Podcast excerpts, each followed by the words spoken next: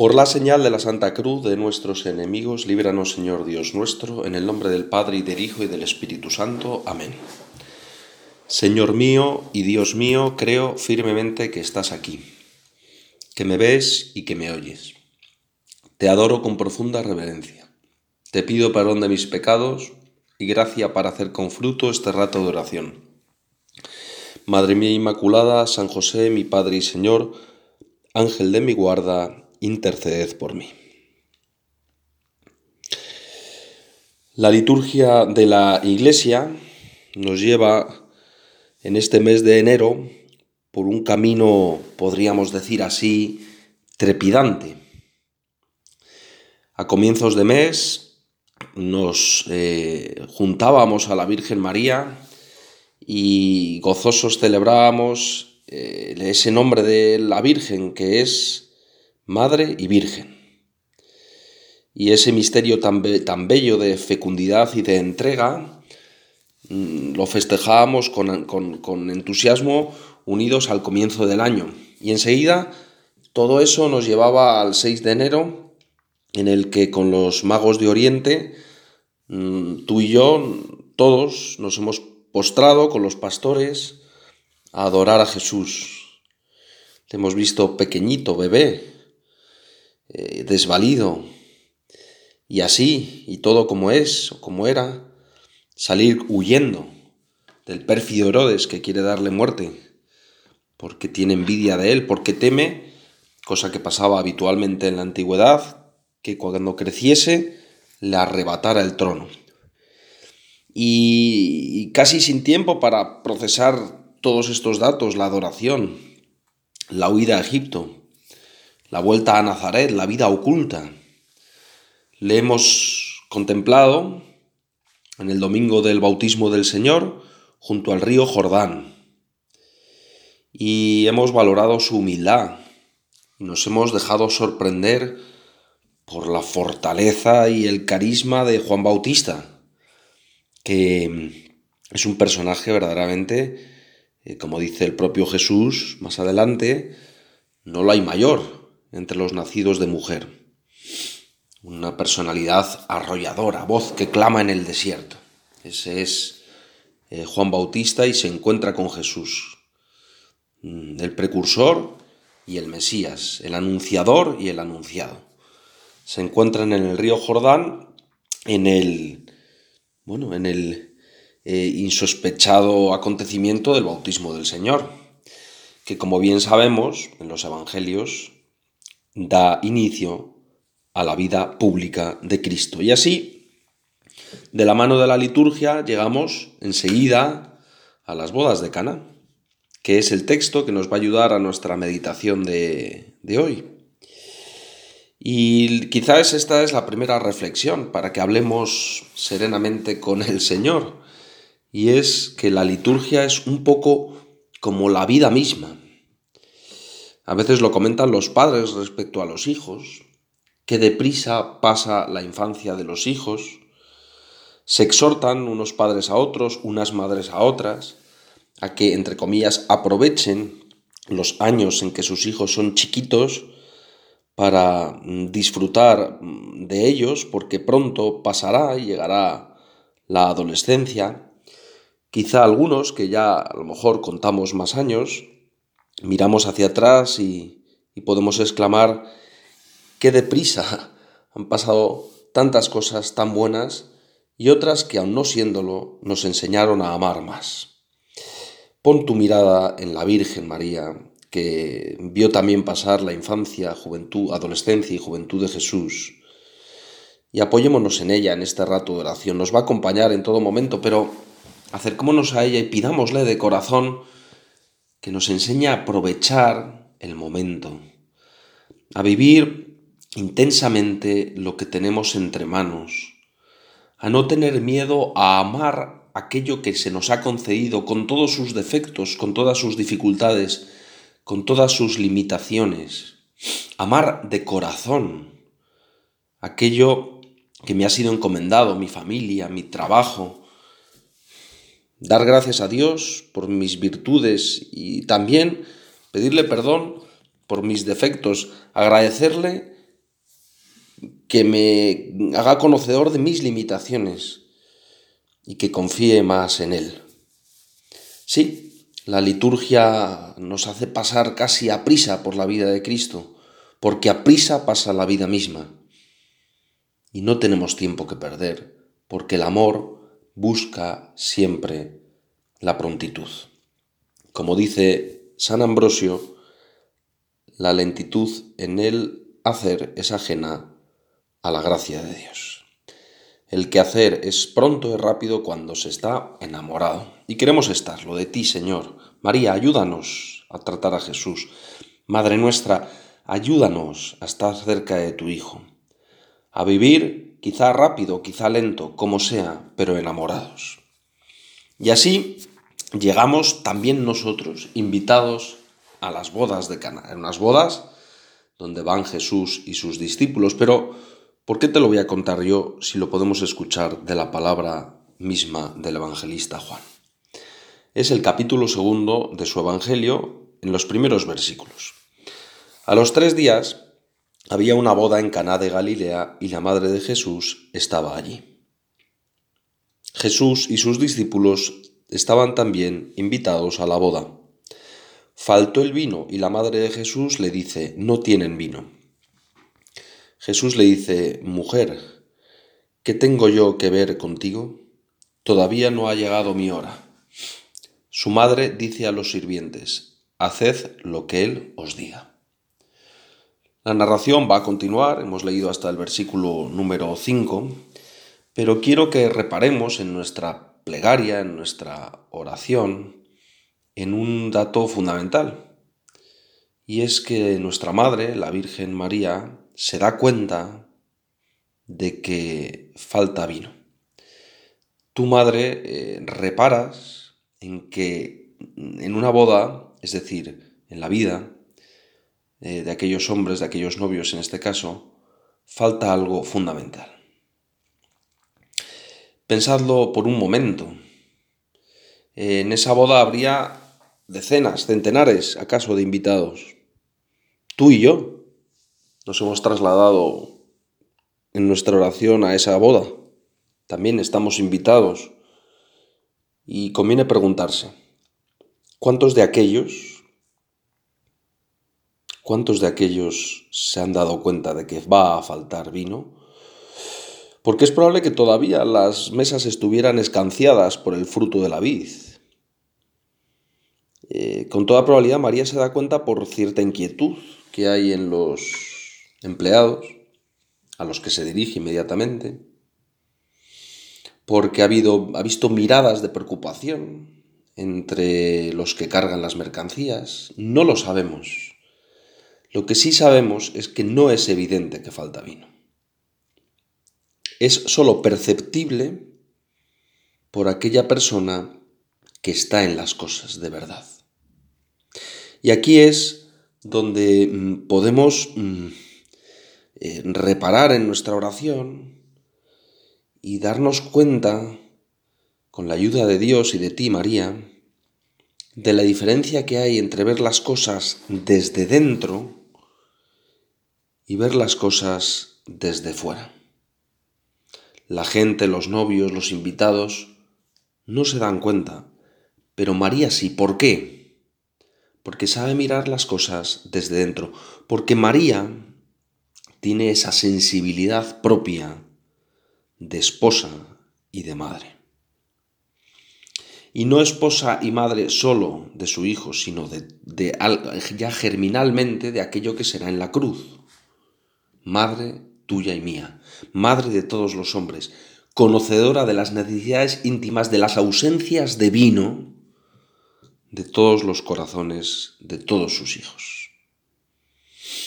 Y así nos enseña la Madre Santísima, nuestra Madre Santísima, la Virgen María, cómo la vida cristiana y la vida familiar tiene mucho que ver con leer las cosas desde dentro. Nuestra vida familiar se empobrece tremendamente cuando queda en algo exterior, al igual que la vida cristiana.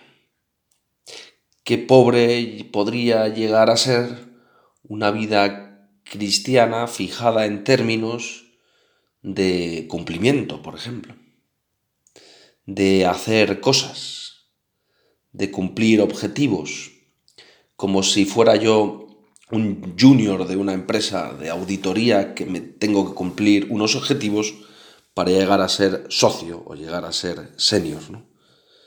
Hay toda una interioridad en las cosas que la vida cristiana nos invita a percibir a través de un hondo espíritu de oración y una participación viva y activa en los sacramentos.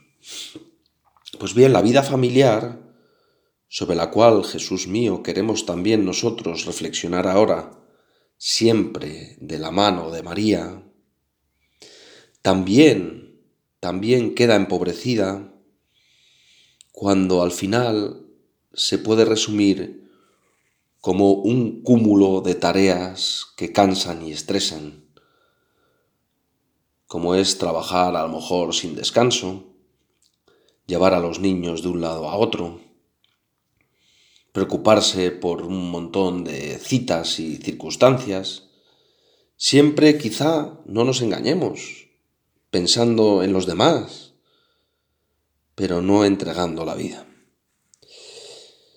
Eh, poner, estar, mejor dicho, invitados a las bodas de Caná y cerquita de la Virgen María, nos podemos aprender en ese contexto a mirar. Y del mismo modo que ella se dio cuenta, por detalles nimios, que faltaba vino, percibir nosotros también dónde está el vino de nuestra familia, o dónde falta, y ponerlo, y, y entrar a fondo en la belleza y en el deslumbramiento que eso mismo produce cuando es bello, cuando es de Dios, todas las relaciones familiares.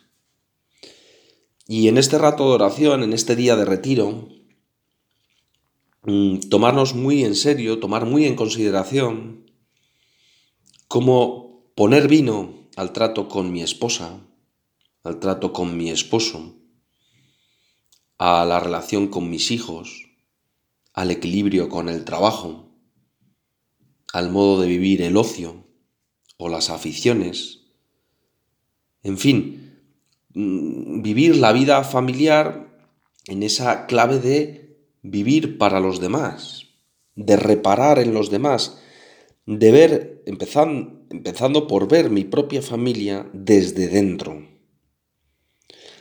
Como lo primero, como lo más importante, como aquello que tiene que estar en sus detalles más pequeños, no obstante, lleno de sentido. Qué bueno es pararse en el retiro mensual y aprovechar para que el Espíritu Santo ilumine nuestro camino familiar. No sea que esté en mi propia familia como un invitado y no como esa madre y esposa que es la Virgen María. Pensemos además que efectivamente en Caná se está fundando una familia porque se está celebrando una boda y, María nos da el fundamento. Nos da el fundamento. Que es que esa obra humana, porque fundar una familia es también una obra humana, es una obra además sobrenatural porque Jesús está invitado a ella. Y por tanto, em, la familia, mi familia, es una fuente de santificación, en el que, insisto, María nos da el fundamento porque nos da la clave de vivir. Haced lo que Él os diga. Y ese haced lo que Él os diga se puede expresar muy venturosamente, porque es muy bonito que así sea, en mil cosas pequeñas.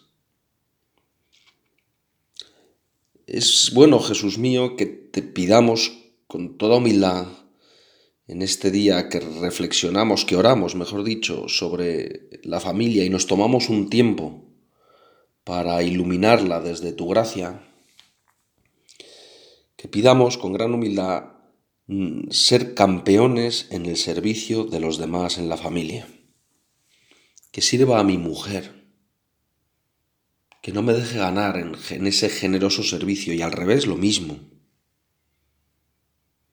Pensemos que como relata el mismo Evangelio, al final del Evangelio, dice en el versículo, los versículos últimos, que, que este fue el primer signo que hizo Jesús eh, eh, estando en Galilea.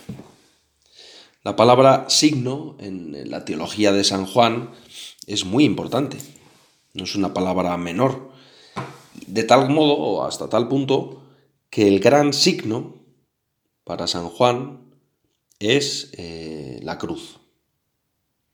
El signo, si hubiera que decir el signo por excelencia, es la cruz del Señor. Y el resto son los signos que anuncian el gran signo. Y por signo ha de entenderse eh, algo material, algo físico, que confiere una gracia grande, o que confiere la gracia. Eh, en las bodas fue el vino en la cruz es la carne de Cristo, el mismo Cristo que se rompe para que, mm, para que nos inunde la gracia del, bautismo y de la Eucaristía de su costado y del Espíritu Santo por el envío eh, una vez resucitado. El matrimonio, eh, la vida familiar, a la que, en la que se desarrolla el primer signo de Jesús, es también una realidad física llena de gracia. De hecho, San Pablo lo refiere a la relación de Jesús con la Iglesia. Es un misterio de gracia el matrimonio. Y está en nuestras manos, con la ayuda de Dios, o solamente con la ayuda de Dios, que brille. Son cada vez más las tristes estadísticas que nos muestran que es mm, escaso o cada vez menor el número de, chicos y chicas que se casan por la iglesia. Y no debemos lamentarnos, sino, sino pedirle a Dios, enséñame a mostrar la belleza de la familia. Que verdaderamente mi propia familia, mi propia familia, sea una luz que ilumine a otros por ese mismo camino. Y para mostrar esa luz, para mm, lustrar ese atractivo de la vida familiar, piénsalo despacio, si tienes ahora un tiempo de silencio. Vale la pena que hagamos un pacto con el optimismo. Entiéndeme lo que quiero decir. Claro que hay circunstancias negativas, hay cansancio, hay pesares, hay dificultades. Claro que sí. Pero puesto que el matrimonio es un signo, la vida familiar es un signo, es decir, que en las realidades más pequeñas hay gracia de Dios, no podemos sino ser optimistas. Porque ese gesto de amor con un hijo tuyo, esa paciencia con las debilidades de tu esposa o de tu esposo, la piedad en el trato con nuestros mayores, cuidándoles, atendiéndoles, llamándoles por teléfono. Quizá hay más gracia de la que imaginamos y, habrá muchas cosas malas en el mundo, pero un gesto de amor, un gesto, diría más, de caridad, eh, vale infinito. No en vano, dice el bueno de San Pablo, la caridad oculta multitud de pecados. Quizás te pesen algunos pecados de juventud u otras cosas, ¿no? Y cuando escuches esto, dices, efectivamente, pues saca el paraguas de la caridad. Expulsa, saca la escoba de la caridad y expulsará de tu alma multitud de pecados. Y esa caridad en la vida familiar es mil y una virtudes benignidad, paciencia, longanimidad, piedad, fraternidad, etc. Cuánta ocasión de amor, cuánta gracia en lo pequeño, cuánta luz para los hombres. Es María la que nos ha acompañado en este rato de oración y es con María con quien vamos a terminarlo. Dímelo ahora al corazón también a mí, que escuche de primera mano, que escuche dicho por tus labios. Haced lo que Él os diga. Y acompáñame, Madre, para que pueda obedecer a tan hermoso mandato. Te doy gracias, Dios mío, por los buenos propósitos, afectos e inspiraciones que me has comunicado en esta meditación. Te pido ayuda para ponerlos por obra, Madre mía Inmaculada, San José mi Padre y Señor, Ángel de mi guarda, interceded por mí.